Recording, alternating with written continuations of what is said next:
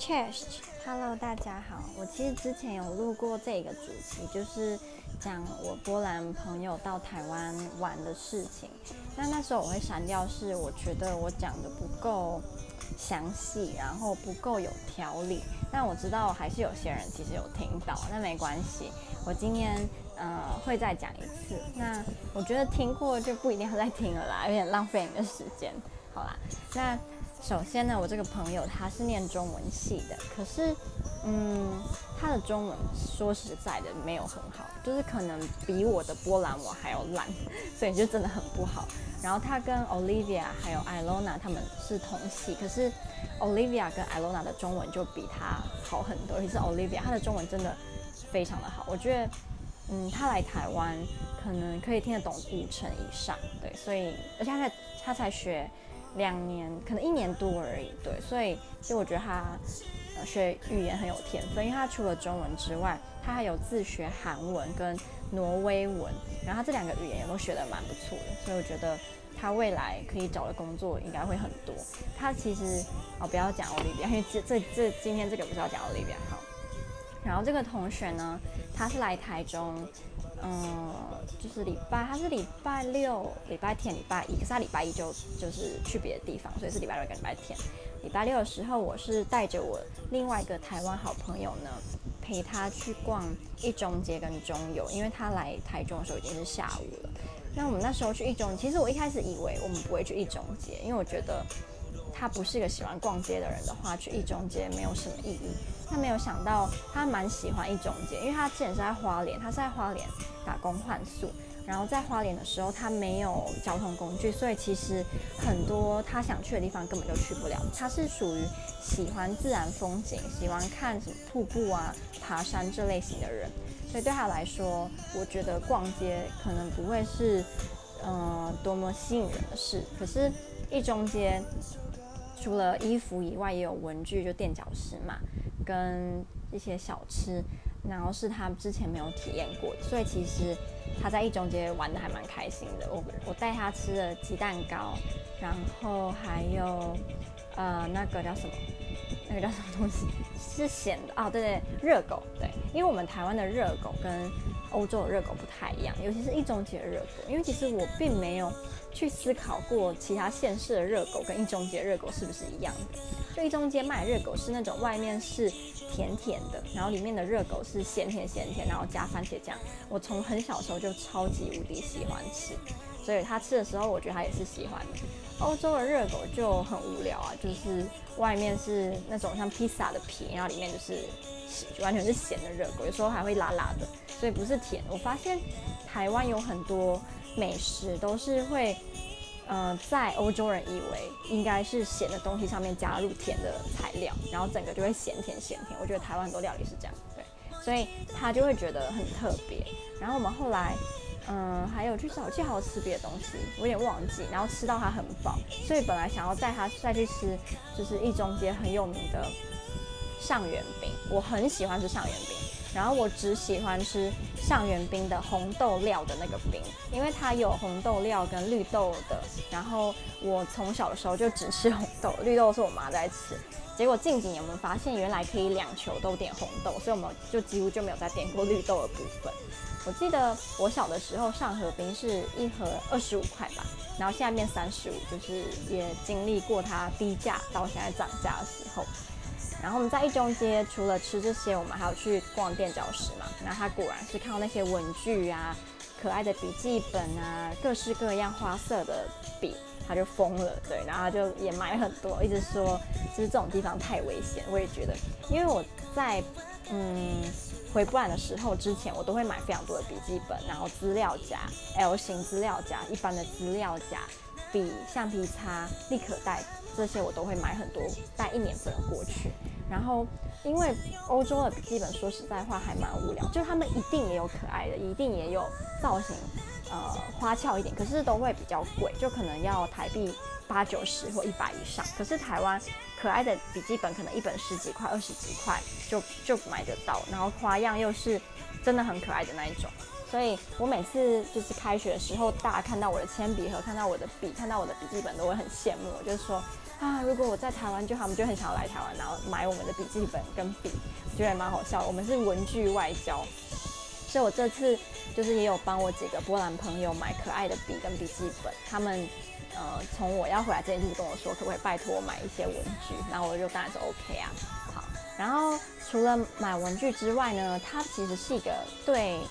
衣服没有什么兴趣的人，可是他在一中街居然也买了裙子还有帽子，所以我觉得也是蛮震惊的，因为他就是真的是对衣服一点兴趣也没有。当我跟 Olivia 他们分享说这个波兰女孩她居然买了衣服的时候，他们就想说天哪，这是我认识的她吗？然后我就觉得很好笑。那总之就第一天还算蛮开心的就结束，就我们到中游逛完中游百货，好像也晚上九点多了，所以他回去就休息，因为隔天礼拜天我们要逛一整天。那礼拜天的一整天就是由我、我妈妈还有我妈妈男朋友跟他一起出去玩，因为我们礼拜天去了很多地方，是连我妈跟我妈男朋友还有我都没有去过的，所以我们就觉得一起去应该会蛮好玩的这样。那我们第一站呢就是去忠烈祠，其实我并不知道这个地方，我觉得很羞愧，就我根本不知道台中有这个地方。呃，然后它在孔庙的旁边，我们一开始是以为这个地方是孔庙，然后就进去就发现，哎，这不是忠烈祠，可是里面的。风建筑风格，然后整个气氛，嗯、会让你觉得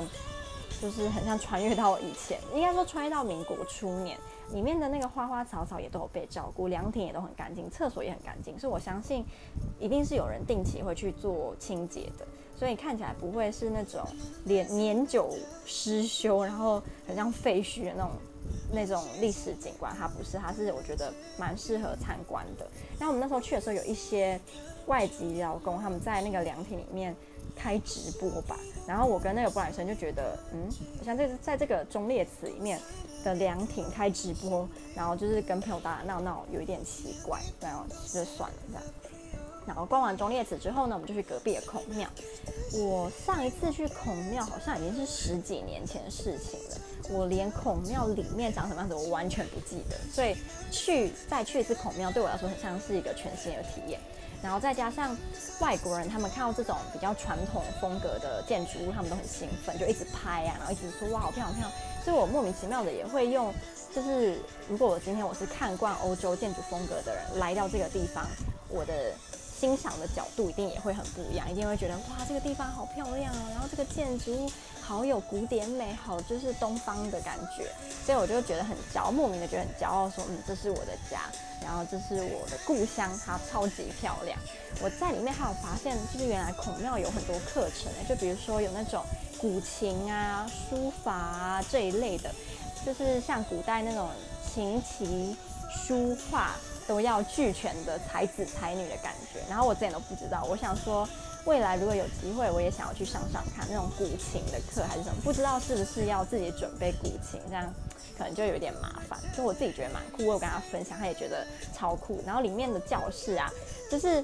嗯，其实孔庙里面有些地方有一点违和感，是它可能会有一个冷气，或者是有一个突然很不符合那个建筑物年代的东西出现，你就会觉得莫名的好笑。然后里面的厕所也都很干净，就是都是有被打扫的一尘不染，所以。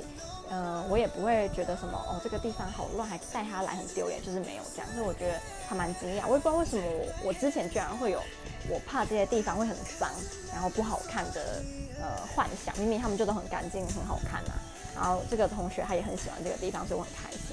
那我们下一站就是去宝觉寺。其实原本对要不要去宝觉寺，我是很迟疑的，因为我妈妈说宝觉寺非常的无聊，它就是一个很小的寺庙，也不是台中最大的，然后也没有什么香火特别鼎旺盛什么，所以就他就觉得不要去。可是因为宝觉寺有一尊很大的弥勒佛嘛，然后我们每次都会经过，可是我好像其实从来没有进去过，所以。我就问那个同学意见，然后他对寺庙这一类其实也算是有兴趣，所以我们就还是走路，就从孔庙走路过去。他过去之后，发现他对于这个弥勒佛它的大小呢，真的是完全的吓到。那我就跟他说，彰化的那个。佛更大尊，他就完全没有法没有办法想象。他说他的脑他的那个大脑里面是不存在这种大小的神明，所以他看到的时候，整个就是惊吓，说：“Oh my God, this is so big！” 然后我就说：“对，我跟你说，他真的很大一尊。”对，然后他就觉得很有趣。然后宝觉寺里面的那个庙，它是庙中庙，我觉得很真的庙中庙实在是太妙了，就是很酷。它是外面的那那个庙是白色，然后外面还有两尊，不是两尊两只白色的大象，就是很有那种我不知道为什么很有泰国的感觉。然后那个外面那个白色的庙啊很新，里面的庙就是比较破、比较古老，然后看起来就是可能有点年纪。就是那个外面的大庙包着里面的小庙，古庙是被新庙给包围住。然后整个就有一种很奇特的感觉，虽然我是不太理解到底为什么要这样，因为其实说美观，我是觉得有点不太美观，只是它很特别而已。然后我们在里面还有让那个同学他抽一下那个签，就是问运势，就我不知道问什么。然后里面旁边有放那个免费的，就是结缘的佛书，他也拿了一本回去，我 自己觉得蛮好笑，因为这种书都是我们，如果你不是这个，你不是佛教徒，你应该。避之而唯恐不及吧，但还是觉得哦，这好好看，我要拿，所以我觉得很好笑。然后里面那个佛经也是我们根本就不看注音，其实也不读不太懂，所以我不知道他拿回去做纪念，就是真的蛮好笑。然后去完宝觉寺之后呢，我们又去了彩虹眷村。那其实我们是从那个叫什么睡，嗯，那个叫什么莒光新城坐公车去彩虹眷村，坐了快一个小时吧。那彩虹眷村，我其实之前呢有在班上做过报告，因为我那时候是在介绍台湾的美术给同学知道。可是，嗯，我觉得除了比较古早一点的美术，我也想要找比较特别一点的，比如说素人艺术家。我就发现就是彩虹眷村它的故事，然后 BBC 有报道，就是有英文的短片的新闻的影片，所以那时候我就在班上播给大家看。可是我自己其实没有去过，那我也蛮期待。那去了之后，我不会说觉得很无聊或者是不值得去，只是它的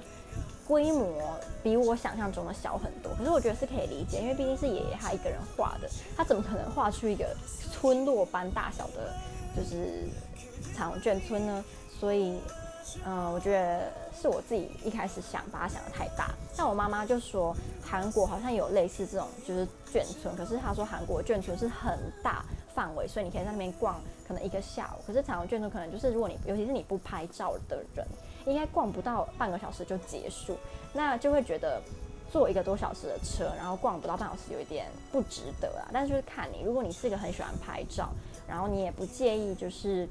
它的那个范围没有那么大的话，是可以去。对，但如果你不喜欢拍照，然后你觉得。坐一个多小时的车只能待不到半小时，不划算，那就我不会建议去。它它好像前几站是那个岭东科技大学，然后好像有一些吃的，但是我们没有在那边下车，所以也不清楚。那去完彩虹眷村之后呢，我们就去了民俗文化公园。那我必须说，我一开始对于去民俗文化公园我是没有什么期待的，因为我觉得这地方应该不会多酷，但没有想到它真的蛮好玩的，因为。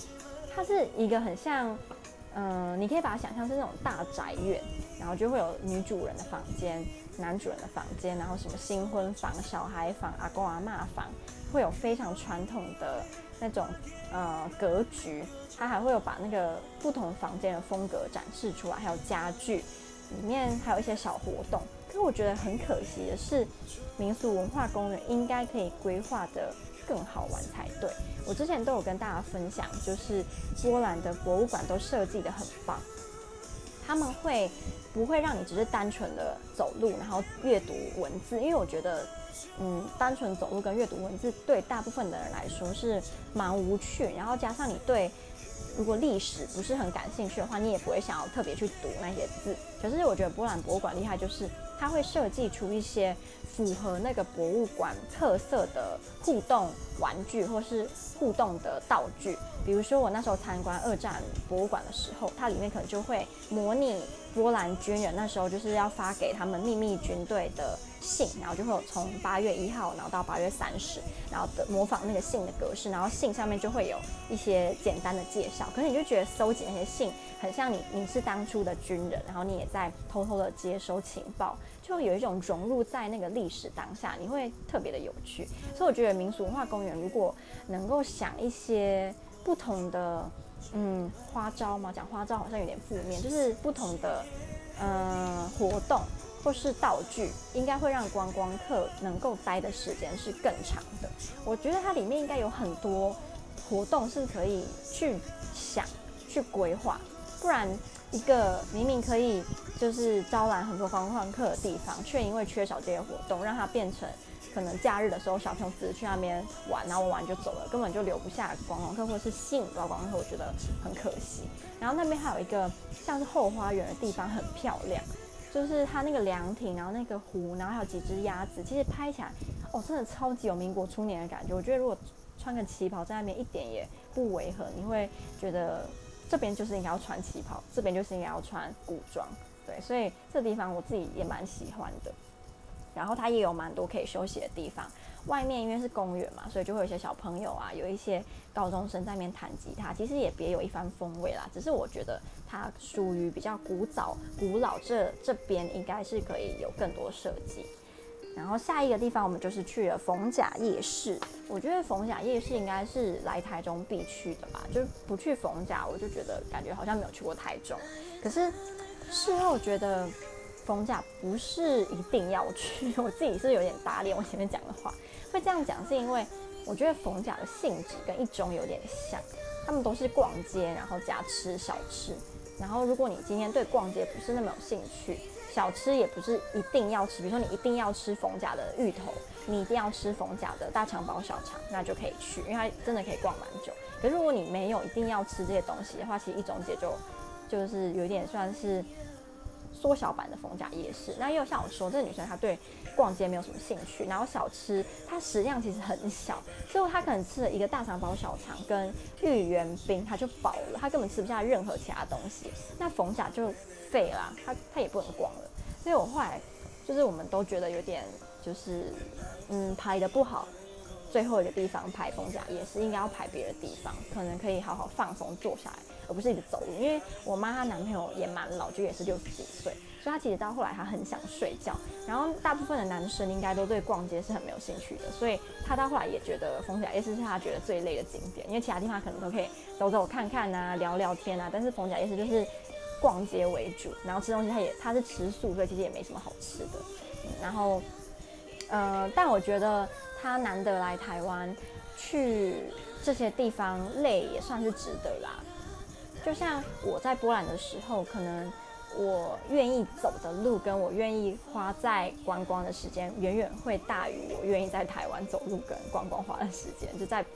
别的国家，尤其是欧洲跟亚洲，差别很大，所以我相信他也是觉得好玩的。然后他后来我们在坐从逢甲坐公车回到继光街，他住在继继光街的民宿，哎，不是民宿，背包客栈，我们就有在小小的聊天一下。他就跟我说，他觉得台湾的晚上特别的美，因为台湾有很多那种五花八门的扛棒嘛，然后那个扛棒都会有不一样颜色，所以他说晚上的时候感觉台湾活了起来。就也不是说白天我们就像死城也没有，因为跟波兰。大部分的城市比我们白天也是超级热闹，可是就是晚上的台湾，因为扛棒，因为人潮，因为那种夜市人声鼎沸，所以就会有一种